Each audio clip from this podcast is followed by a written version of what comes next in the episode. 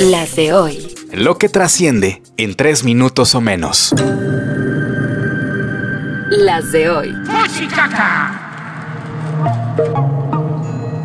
Hoy es viernes 13 de octubre, soy Joaquín Martínez y estas son...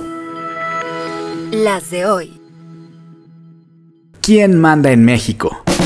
El mecanismo para el acceso a la verdad, señaló al ejército por entorpecer las investigaciones sobre la Guerra Sucia, ese periodo de represión estatal entre los 60 y los 90, donde el gobierno perseguía y desaparecía a disidentes. El organismo acusó a las Fuerzas Armadas por desobedecer la orden que López Obrador dio para abrir esos archivos sobre crímenes de Estado. Y pues eso cala, que digan que no te hacen caso.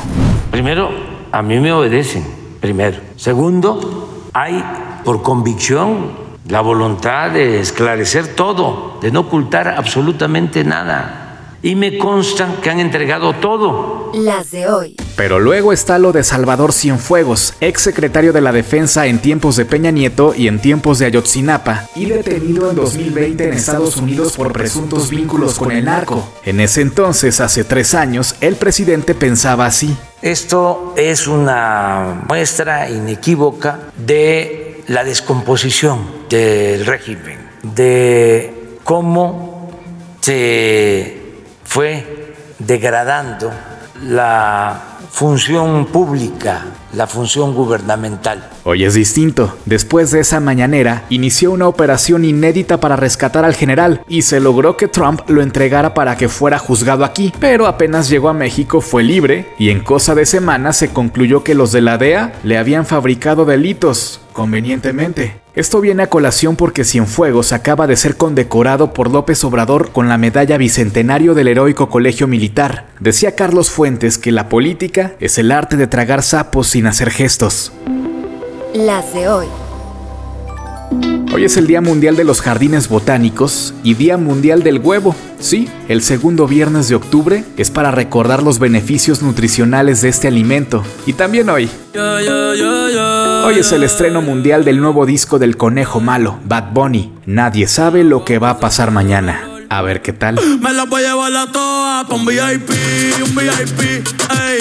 Saluden a Titi, vamos a tirarnos un selfie. Seis chis, ey. Las de hoy. Ya llegó el primer grupo de mexicanos provenientes de Israel. Aterrizaron en dos aviones del ejército. La ONU pide a Israel no cometer atrocidades contra civiles en Gaza. La Suprema Corte le revira a AMLO y advierte que el recorte en su presupuesto afectaría a trabajadores y jubilados, no a ministros. Y el presidente vuelve a contestar que ese dinero serviría mejor para becas del bienestar. En año electoral, vaya vaya. La raza dice que todo lo que hago, que todo lo que hago, que todo lo que hago está mal. Pues ahora no le salió mal, o tal vez sí. Alex Lora ganó una batalla legal para impedir que la Federación de Fútbol se refiera a cualquier seleccionado nacional como el Tri. Lo malo es que la Femex Food dijo que está bien, que ellos no tienen ningún litigio al respecto ni les interesa. Nada me sale bien. Pobladores encarcelan a la alcaldesa del municipio oaxaqueño de Asunción de Ocotlán, acusándola de un desfalco millonario.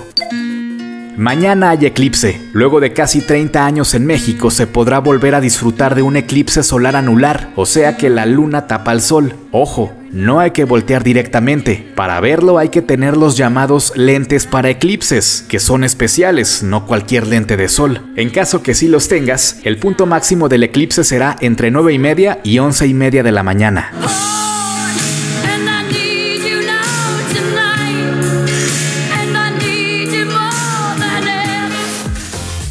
Con la producción de Alejandro Gómez y guion de Joaquín Martínez, estas fueron Las de hoy. Escucha las de hoy podcast. De lunes a viernes en cualquier plataforma donde escuches podcast. No olvides seguirnos en Instagram, Facebook y TikTok. Búscanos como las de hoy podcast. Para más información visita nuestro sitio web, lasdehoypodcast.com.mx.